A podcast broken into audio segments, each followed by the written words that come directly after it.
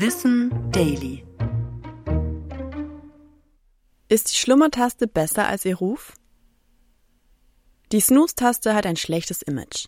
Das liegt darin, dass sie verdächtigt wird, Schlaf, Stimmung und Leistungsfähigkeit zu beeinträchtigen. Neue Forschungsergebnisse aus Stockholm beweisen aber jetzt das Gegenteil. 69 Prozent der Befragten der Studie bestätigten, die Snooze-Taste zu drücken.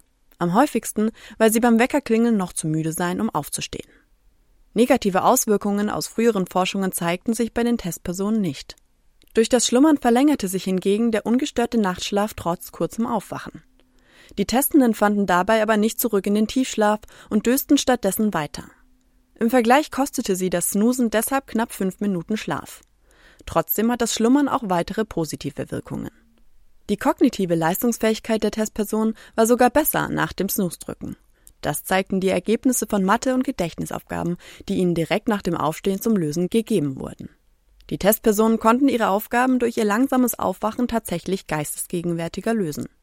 Wer also oft und gerne die Schlummertaste drückt, muss sich keine Sorgen mehr machen, dass es schädlich ist. Trotzdem ist jeden Morgen Snooze zu drücken nicht für jeden was. Ich bin Anna und das war Wissen Daily. Produziert von Schönlein Media.